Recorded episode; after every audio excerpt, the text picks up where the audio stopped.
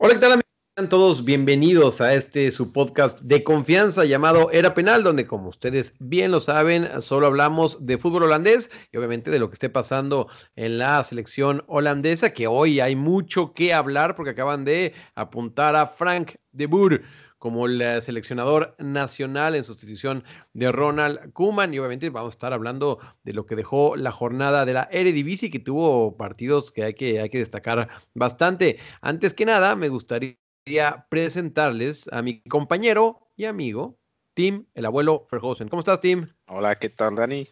Estoy muy bien. ¿Todo bien? Sí. Oye, fíjate que ahorita en la entrada no hablé acerca de la Keuken campeón división, la segunda división. ¿Hay algo que, quieras decir antes de empezar? Que la, maravilla de Aurora sigue creciendo. Que ¿Cómo quedaron? Eh, que siguen ganando. Dile a la gente cómo quedó.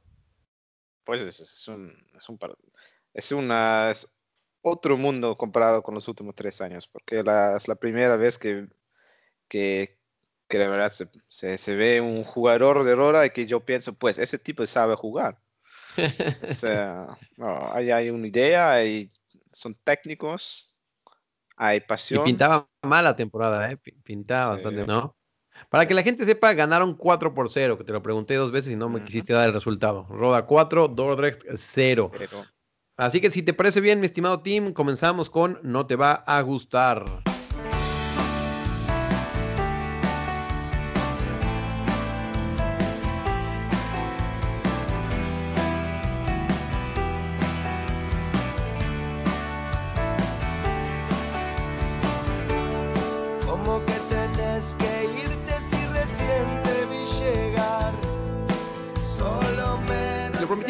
Ya les dijimos que habían bastantes noticias y, la verdad es que se veía venir, Tim, ya lo veníamos escuchando y se venía filtrando con los medios que, tienen mejor información desde adentro de lo que pasa en la KNFA. Eh, Frank de Boer es el nuevo entrenador de la sección holandesa. Eh, va a mantener el mismo cuerpo técnico que tenía eh, Ronald Koeman, porque lo que quieren es que, que, se mantenga un poco el estilo que venían ah, practicando. Tus primeras impresiones de Frank de Boer como entrenador, Tim, las queremos escuchar. sí, yo comparto el sentimiento del resto del país. Creo que empezó muy bien su carrera con el Ajax y después ha sido una pesadilla total. Em, y pues es un hombre de... Esa es la razón de que lo apuntaron, pero yo no estoy muy convencido con él, es la verdad. Eh, ¿Qué, es lo que no, no, no, te acaba de convencer? Empezamos con su periodo con el Ajax, es, especialmente hinchas de Ajax lo pueden verificar también, o lo, pueden, están de acuerdo con eso que fue uno de los periodos más aburridos de, en, la, historia moderna de Ajax. O sea, sí ganaron cuatro campeonatos, pero con, como te dije, un, hincha de Ajax le gusta más el fútbol bueno que, que ganar los partidos. Eh, Después, pues, se iba a internacional, eso fue su fue el, paso lógico, digamos, en ese momento, pero bueno, en Italia nunca tenía un muy buen momento, creo que perdieron ya después de dos meses fue echado, creo. pero bueno, estábamos diciendo, es Italia, otro país. Eh, después de 11 jornadas, Tim. Después de 11 jornadas lo echaron el Inter. Pues, pero pensábamos, es un, es un club difícil, internacional, estaba en un punto peor que están hoy en día, pues le damos un poquito de, respeto. Pues iba a Crystal Palace y sabemos todo lo que pasó ahí con los, las palabras de nuestro amigo José Mourinho, que dijo que fue el peor técnico de la historia de la Premier League.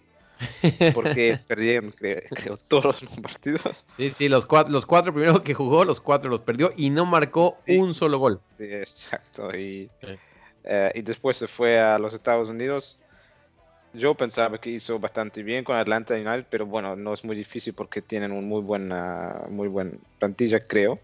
Bueno, y, em, es un decir, Tim, porque eh, la temporada anterior a la de Frank de Boer estaba el Tata Martino como director técnico de Atlanta, los había sacado campeones y había dejado la, lista o el listón bastante alto, ¿eh? Ya, pues eso es difícil, pero yo pensaba que tenía bastantes lesiones. Si yo lo sigo bien con la MLS, hizo bastante bien habían otros equipos que fueron mucho mejor, como Seattle y LAFC en esa época, en esa temporada, y pues no, no, no llegaron a final. Es posible, pero después surgieron noticias que, que entre sus jugadores no tenía el, el pues, no tenía ni ninguna energía o algo así. Para mí, Frank de Boer no parece una persona que, que como se dice, muy apasionada, ¿no? Como, como alguien que, que hace temblar el, vestuario. Pero bueno, con Ronald Koeman eso fue... Eh, no se espera lo mismo. Pero pues entonces está ahí, eh, era el entrenador que estaba libre en este momento, que es obviamente en septiembre de un año es, es, como, es el mes en que es más difícil encontrar un nuevo técnico. Em, pero bueno, justamente hoy eh, salió una noticia, hoy el jueves, de que Frank Rijkaard dice que pues es verdad que Frank de Boer es el único técnico que podía hacer ese trabajo, no había otra persona. Ah, claro que mencionó también, también algo sobre, sobre, pues, creo que también fue un muy buen momento para tener un técnico de, de otra...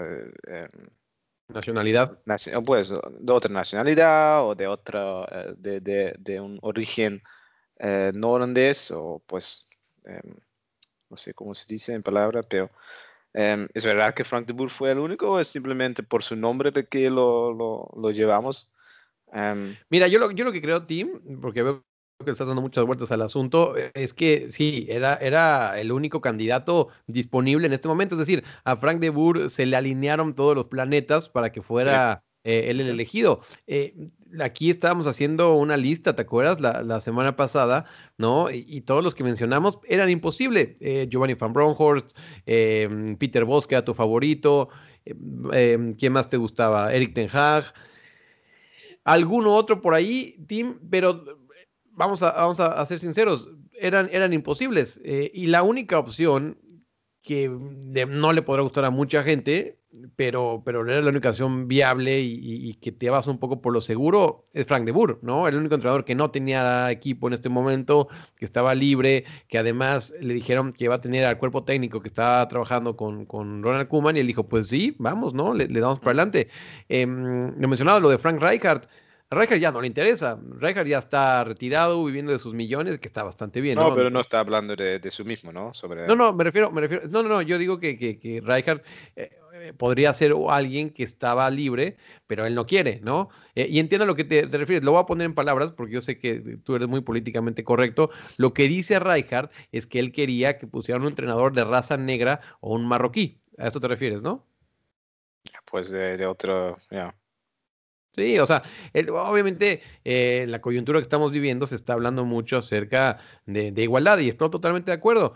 Em, pero aquí veo que la KMB pues tiene que tomar la decisión correcta eh, y, viendo los candidatos, los pocos candidatos que había, Frank de Boer era el mejor team. No, no, veo uno solo realista que fuera mejor que Frank de Boer. Ya, pero en ese, en ese, ojo, sí lo que me ha sorprendido mucho es que lo han ofrecido un contrato hasta el, hasta el Mundial en Qatar, y no solo para los nueve meses. Eso sí brinca. A lo mejor fue una de las condiciones que él puso, ¿no? O sea, que dijo, ok, los les ayudo, pero bueno, dame un contrato hasta, hasta el Mundial. Ojo, em, también al parecer, Tim, llegaría Ruth Van al cuerpo técnico durante la Eurocopa. Sí.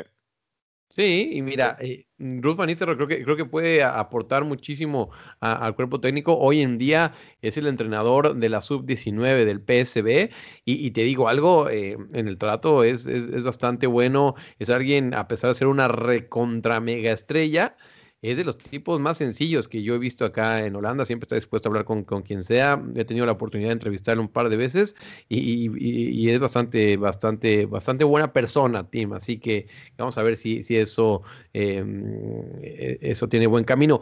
Y, para, para acabar con este tema, Tim, ¿tú qué notas en el público en general en Holanda? Que están de acuerdo, que no están de acuerdo con la decisión de que Frank de Boer sea el encargado de llevar al equipo a la Eurocopa y después en el Mundial. Mm. Ya, pues no, comparten por general, por primera vez mi opinión, o sea, hasta la mayoría de los hinchas en Holanda son hinchas de Ajax y, todavía en el Ajax, aunque es un gran jugador de la historia de Ajax, como técnico no ha, no ha dado muy buena pinta. Entonces, eh, en Holanda, por general, hay gente que es anti-Ajax, que dicen, pues Frank de Boer es de Ajax, no nos creemos. Y tenés hinchas de Ajax que dicen, pues fue uno de nosotros, pero jugó muy, muy, muy mal de fútbol. Pues eh, tiene mucho para mostrar. Pero bueno, lo, pasó lo mismo con, con Ronald Koeman, que creo que llegó de Everton o de Southampton cuando se iba a hacer instalado como técnico de, Everton. Sí. Pues es posible que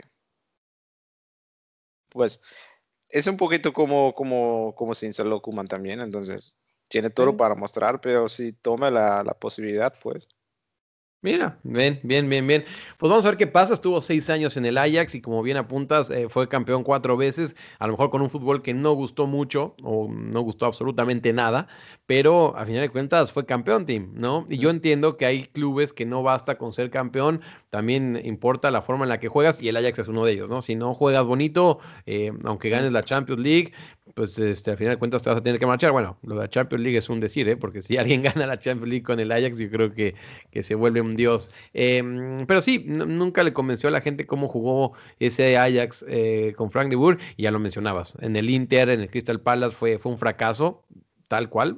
De hecho, él, él declaró en algún momento que se precipitó al tomar al Crystal Palace, porque él quería dirigir en la Premier League y fue la primera oferta que tuvo y dijo, pues vamos ¿no? Em, y, bueno, ya sabemos cómo, cómo acabó su aventura en Crystal Palace y, Atlanta United, pues mira, digamos que, no lo hizo tampoco tan bien ni tan mal, ¿no? Em, tampoco lo van a recordar como el gran entrenador allá en, Atlanta eh, y era un muy buen equipo, ¿eh? muy buena plantilla con el Piti Martínez, qué loco que está, le grita a la gente allá en River Plate al, Piti Martínez que ahora se fue a, al Medio Oriente. Em, así que vamos a ver qué pasa. Yo, te digo, Tim, yo le doy el beneficio de la duda. Es el único entrenador que yo creo que tenía el currículum y el cartel para agarrar a este equipo y sobre todo, Tim, que el vestuario lo respete. Tú sabes que, es un vestuario complicado. Me refiero a que hay, hay jugadores de mucho nombre y, no es lo mismo que llegue cualquier entrenador. Si hubiera llegado Tencate, ¿tú crees que cuando, cuando, llega, cuando entra al vestuario, ¿qué crees que le hubiera hecho Frankie de Jong? Lo hubiera visto de arriba para abajo, así tú quién chingados eres, ¿no?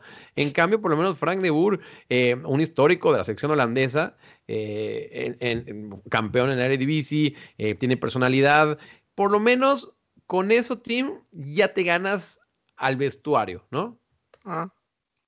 No te veo muy convencido, ¿eh? Te estoy viendo la cara y no te, veo, nada convencido con mi argumento. Es que su historia como técnico es lo más reciente, entonces. Pero bueno. ¿Tú no crees que Virgil van Dijk se acuerde de, Frank de Boer como jugador?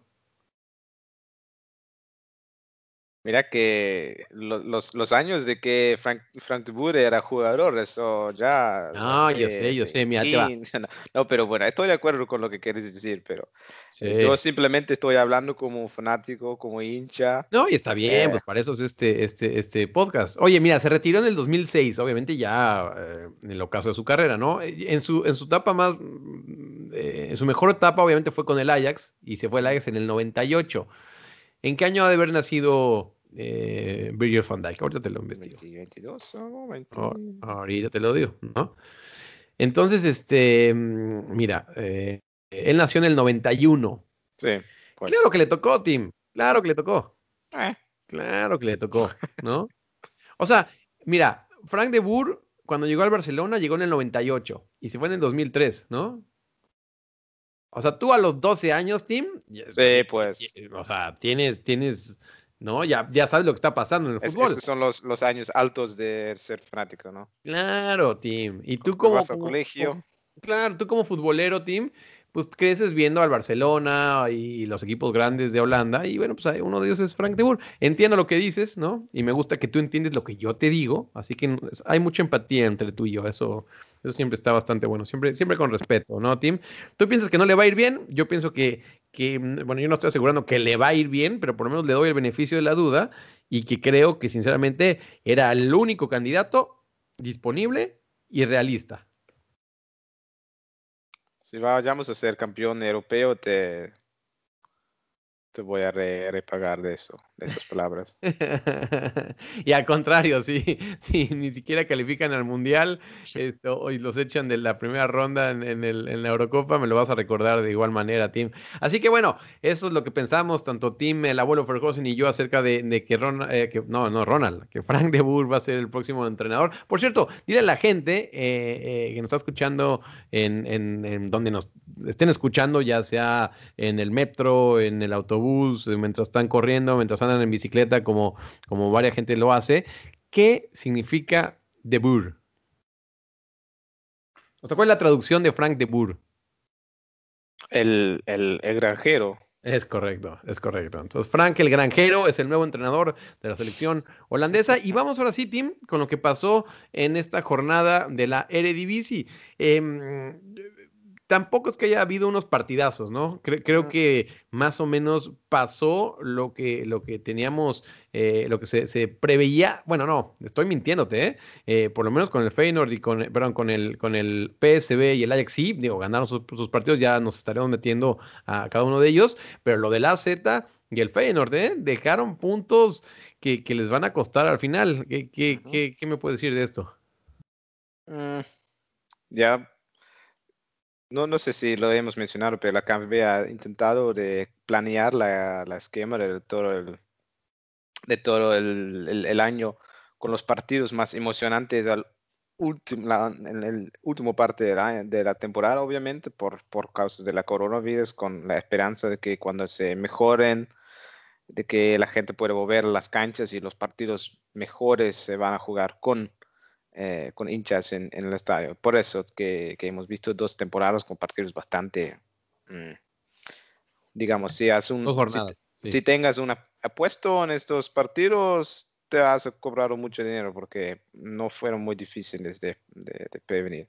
Pero bueno. vamos a decirle a la gente, eh, el AZ empató uno a uno en contra del PEC ¿no? Que, yo creo que nadie tenía eh, presupuestado. Una roja a Kevin Stengs, eh, team, merecida, ¿eh? Vaya forma en la que, la que entró, obviamente, pues yo creo que ningún futbolista quiere entrar de esa forma, ¿no?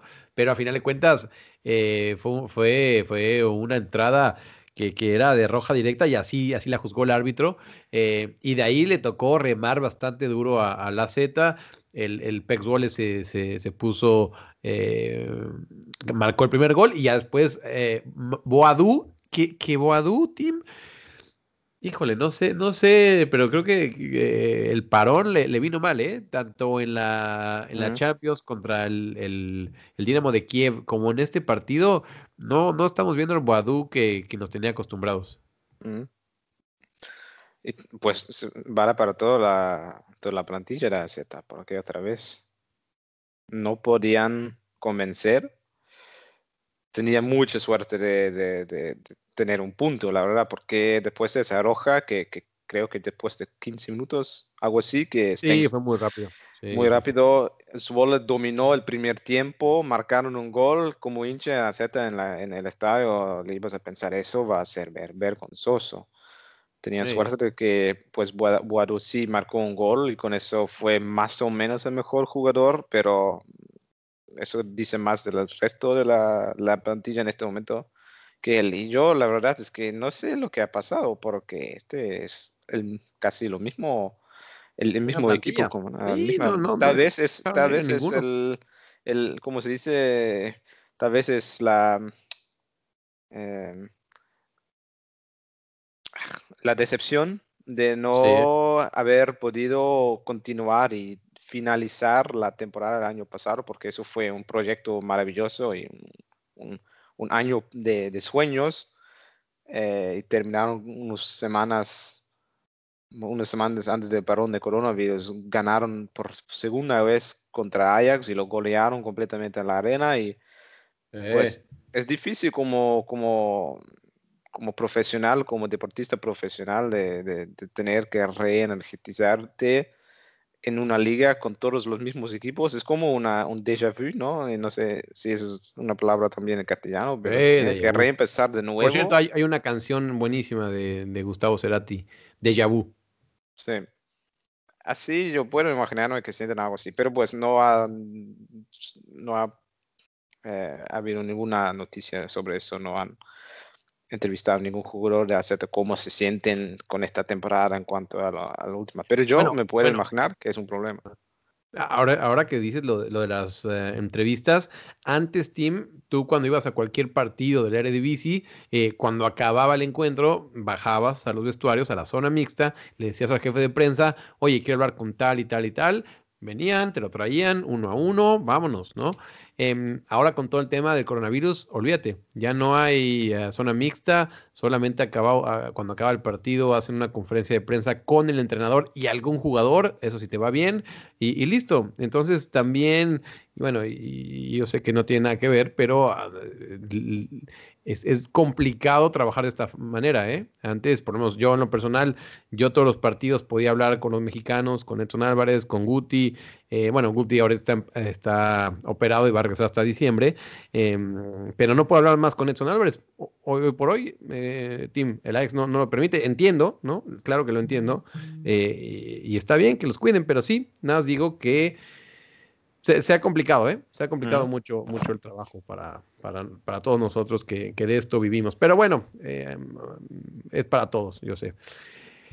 El tema del Feyenoord, 1-1 también, e, eso sí te digo algo. Eh, eh, lo de la Z tuvieron suerte, tú lo mencionabas, de, haber empatado. Pues bueno, el Feyenoord merecía haber ganado. No, todavía no me explico cómo no ganaron. Eh, tuvieron eh. tantas oportunidades eh, y a final de cuentas el Tuente se lleva a un punto que, le sabe a oro, ¿no? Este, ¿Algo que quieras decir de este partido?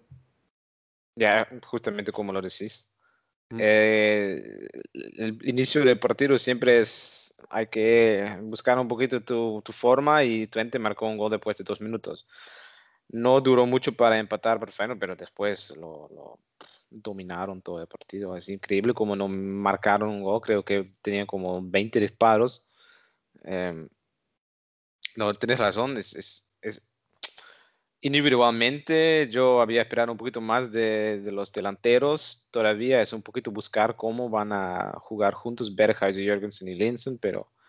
Em, pero sí, pues. sí. Ah, estás tocando un buen tema. De Linsen casi no hemos hablado acá, ¿eh? eh a, mí me, a mí me gustó mucho, a mí me gustaba desde el Heracles, ¿no? Yo sé que antes ya estaba en el FFA, pero en el, en el Heracles fue cuando realmente le puse el ojo, me gustó bastante. Después se fue al Vitesse, fue figura en el Vitesse y, y, por eso llegó al Feyenoord. Un jugador bastante pequeño, Tim, pero que va muy bien por arriba.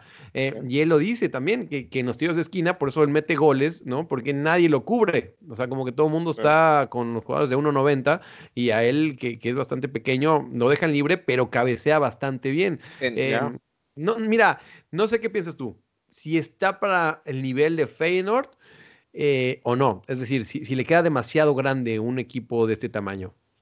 Mm, no ha sido la primera vez que, que Feyenoord venga con un jugador que, que, no juzgas tan alto y que, que sí puede tener éxito. Especialmente en este sistema. Tenés Jorgensen, que sí es un jugador alto que, que se puede pasear la pelota. Tenés Berghuis, que es muy técnico, que, que sabe hacer todo.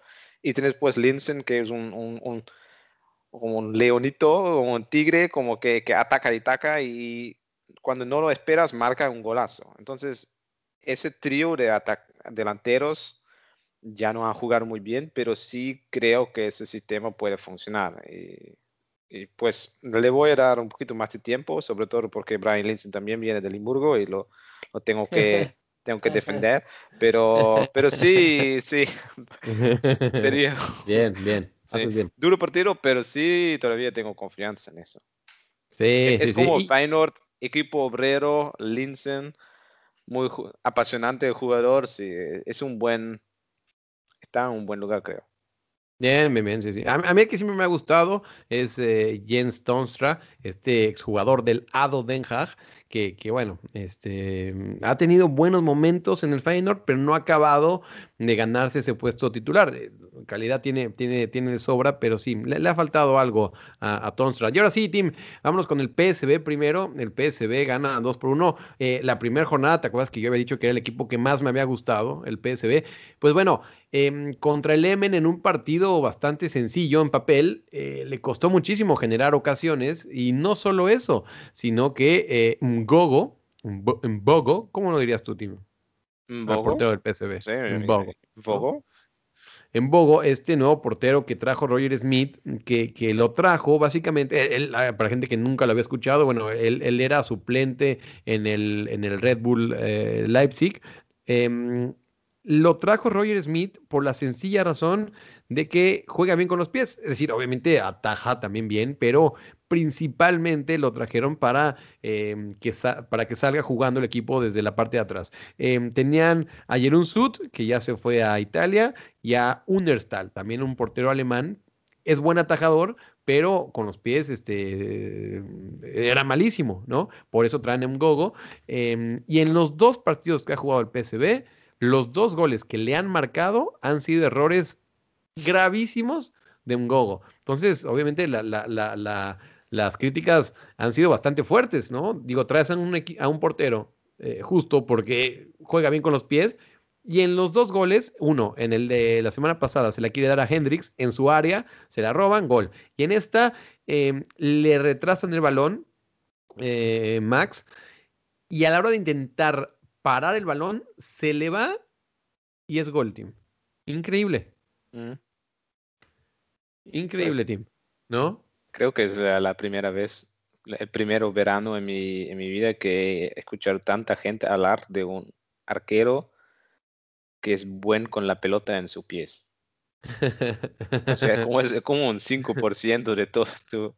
Pero bueno, sí se ve, es una cosa que quería destacar como creo que han, abolido la, la regla de, de, que el arquero tiene que tirar la pelota afuera del, del arco. Sí, no, ya, no, ya, no, ya no, y lo que se ve mucho ahora es que los, los defensores utilizan entonces el espacio que tienen delante cuando empiezan con, con, con pues después, como se dice, un goal kick, eh, saque, saque de meta. Saque de meta. Lo utilizan para, pues, ese, ese espacio que queda ahí, entonces lo utilizan para atacar la pelota, para atraer los atacantes, los delanteros y crean más espacio en otros lugares de, de, la cancha. Entonces sí es una cosa que, que ha, sí, pues un arquero que es buen con la pelota en los pies, pies, eso ha vuelto muy importante en los últimos dos años y va a ser aún más importante. Pero pues es tan importante que es la única cosa que lo podrían mencionar sobre el tipo, salvo que venía de Leipzig. Mm, ah. Pues eso me sorprendió un poquito. Sí, eso, eso llamó la atención, Tim. Y, bueno, el primer gol fue de Noni Madueque, este inglés que vino del Tottenham. Em, y, que pinta, pinta bastante bien. Y eh, Maxi Romero marcó el gol en el último minuto, el eh, jugador argentino ex Vélez Arfiel, que es su primer momento que tiene de gloria en el PSV. Recordemos que ya em, tiene bastantes, eh, me parece que desde el 2018 llegó al PSV eh, no rindió lo que se esperaba, lo prestaron otra vez a Banfield, pero a Banfield a Vélez, regresó y, por fin, por fin marcó un gol de cabeza en el último minuto y, gracias a eso el PSV eh, ganó 2-1 y las críticas no fueron tantas como si las hubieran sido si hubieran empatado. Y, nada más para acabar con este partido, Tim, el Ajax en el partido más fácil de la temporada, Así es, no, no, no, va a tener un partido más fácil en la temporada del Ajax que este, contra RKC de local, ¿no? Exacto. 3 a 0, mira, yo creo que hay muy poco que, que, rescatar este encuentro, ¿no? Eh, em, a lo mejor eh, mencionar Kudus, ¿no? Que, debutó en el, en el, equipo, no lo hizo nada mal, pero de ahí en fuera, poco y nada, ¿eh? Ya, pero bueno, em, no, no voy a quejar mucho de eso. Em, como te dije, ya marcaron gol después de 10 minutos, el que se no podía nada, ¿por qué exagerar y porque, pues, es un es una de esas victorias de tres puntos que al fin de la temporada cuando terminas con 85 puntos sabes que lo necesitabas y ahí estás. Sí, sí, Tal vez que el partido en caso contra Ado Den Haag va a ser aún más fácil, pero no, no, no lo puedo Ándale, decir. RKC y Ado, esos son los partidos más fáciles que va a tener en la, en la temporada. Pues mira, y, y, damos un repaso nada más de los marcadores. FFA 1, Utrecht 1, eh, Vitesse 2, Sparta 0. Fortuna Citar, un equipo que odia a Team, eh, perdió contra el Fein 3 por 1. El Herenfein pintaba bastante mal antes de la temporada y mira, em, dos partidos, dos, ah, dos victorias. otra, otra victoria, porque la verdad es que Fortuna estaba en la mitad del, de la cancha de Herenfein casi todo el partido. Pero bueno, eh, no, no quejó. No, no, no, no. Pero la verdad es que Herenfein sí ahora tiene como seis puntos, creo que están punteos, ¿no? Sí, están punteros. Ellos son los pero Es, es, como puntero falsa, porque si vos vas a apostar plata ahora que no, salga campeón, mejor que no lo hagas. Que no lo hagan. Un golazo, golazo el de Hank Fairman. Eh, por favor, búsquenlo. Eh, demostró que tiene, tiene muchísima calidad. Eh, gran movimiento. El Ado Den Haag perdió 1 por 0 en contra del Groningen. Willem Twey, 4 por 0 le pegó al Heracles. Esos son todos los resultados, manos que ya habíamos eh, comentado. Y lo que dice Tim, el Herenfein está como puntero por diferencia de goles, está allá arriba junto al Ajax, al PCB y al Vitesse. Estos cuatro equipos han ganado sus dos encuentros y abajo obviamente está el RKC, el Fortuna, Sparta y el ADO, ¿no? Que, son los equipos, y también el Emen, que tanto estos eh, cuatro equipos, cinco equipos, perdón, no han, no, han, eh, no, han hecho ni un solo punto y creo, bueno, salvo el Emen, el Emen sí, sí, sí realmente tiene, tiene me gusta que, haya tenido buenos eh, refuerzos. De ahí en fuera creo que esos cuatro equipos les va a costar bastante este, este torneo, Tim. Em, y para darles un poquito de la previa, eh, para la siguiente semana tú mencionabas uno o dos partidos que valen la pena, Tim lo más interesante sobre todo va a ser el, sábado por la noche a las 9, muy buen, buena hora para todos en el mundo, el Ajax Vitesse. De acuerdo. Los dos equipos que son uno de los cuatro que son punteros, pero justamente Vitesse por ahora es uno de esos clubes punteros que sí lo merece porque han jugado muy bien hasta ahora. La gente que ha dicho que van, van a ser la revelación o el club que va a terminar en un puesto de Europa League por ahora están correctos, por, por, porque sí, la verdad es que creo que por general, en cuanto a su nivel, ha jugado lo mejor posible. Entonces, Ajax, después de un partido fácil, ahora lo tiene que mostrar. Han tenido dos partidos fáciles contra RKC y Sparta, pero ahora. Ahora lo, queremos ver, ¿eh? Sí, y contra Sparta le, le costó bastante, Team.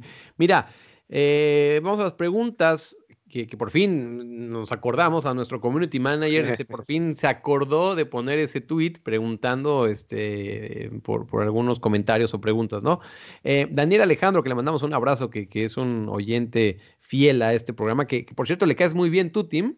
A Daniel Alejandro. De eh. hecho, tú, tú, eres el favorito de este podcast, de eso, de eso no, no me cabe la menor duda. Mira, Dice Daniel Alejandro, saludos a los tres. Claro, también le mandamos un buen saludo a Alex, que no, no pudo estar con nosotros hoy por, por fuerzas de, causa mayor, pero le mandamos un abrazo con mucho gusto. Nos dice, ¿cómo creen que les vaya a los equipos holandeses en las competencias europeas? Sobre todo con la posibilidad de tener tres equipos en Europa League. Pues este comentario, Tim, nos da este paso perfecto. Lo estamos grabando este jueves en la mañana, ¿no? Y en la noche va a jugar el PSV contra el Mura, un equipo esloveno, que te digo de una vez, el PSV va a ganar fácil. Y el Willem Twey en contra del Rangers. Y ahí sí, ahí sí la veo complicada, mi estimado Tim. Sí. Justamente lo previmos un poquito con el Willem Twey. Sí todas las estrellas estén en un buen lugar y Saturno está ahí, en, pues entonces se puede ganar ese partido. y si vayan a avanzar, tiene que jugar contra Galatasaray o Hilux Split. Uf. Pues no creo que. Pero bueno, pero bueno, por ahora ha jugado dos partidos bastante buenos, entonces sí están con mucha confianza, están a casa. Creo que cuando avanzan, ah, pues van a, van a tener que jugar dos partidos, creo, ¿no? El, último, la última ronda. Eh, es posible, pero de las, el sentimiento entre los hinchas de Willem es, pues estamos alegres de que podemos jugar en casa contra los Rangers, que sí va a haber hinchas eh, que pueden ver esa parte de la historia de su club, pero no crean en, en, avanzar más de eso. En cuanto no es imposible, Tim. No, es, más fácil, pero pues es, más fácil este partido que, el, próximo, ¿no? Exacto. O sea, que, es el problema que, lo hace muy difícil. Sí, estoy de acuerdo. Pero bueno. Entonces, A la pregunta de Daniel Alejandro, ¿tú, tú, qué, tú qué piensas? Eh, bueno, AZ ya está, ¿no? Em, ¿Crees que vaya a haber dos o tres o uno eh, equipos holandeses en la, en la fase de grupos de la Europa League? Eh, el dos es una necesidad, creo yo. Especialmente con ese PSV que, que tiene mucha ambición van a jugar contra un equipo esloveno. Pues sabemos lo que pasó con clubes holandeses cuando juegan en el Balkan. Estoy, estoy, estoy, estoy haciendo, me estoy equivocando tremendamente. ¿El Feyenoord también?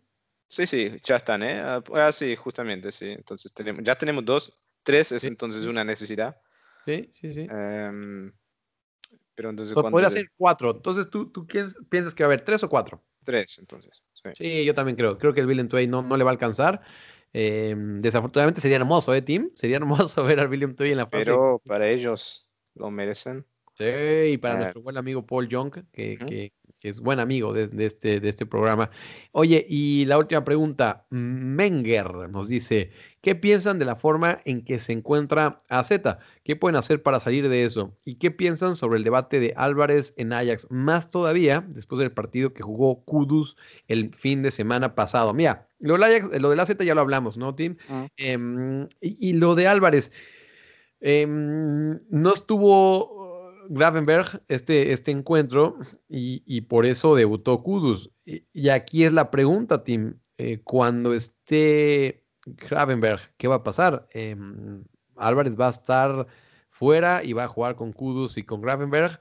O también hay que recordar que está Lisandro Martínez. Lisandro Martínez fue el lateral izquierdo.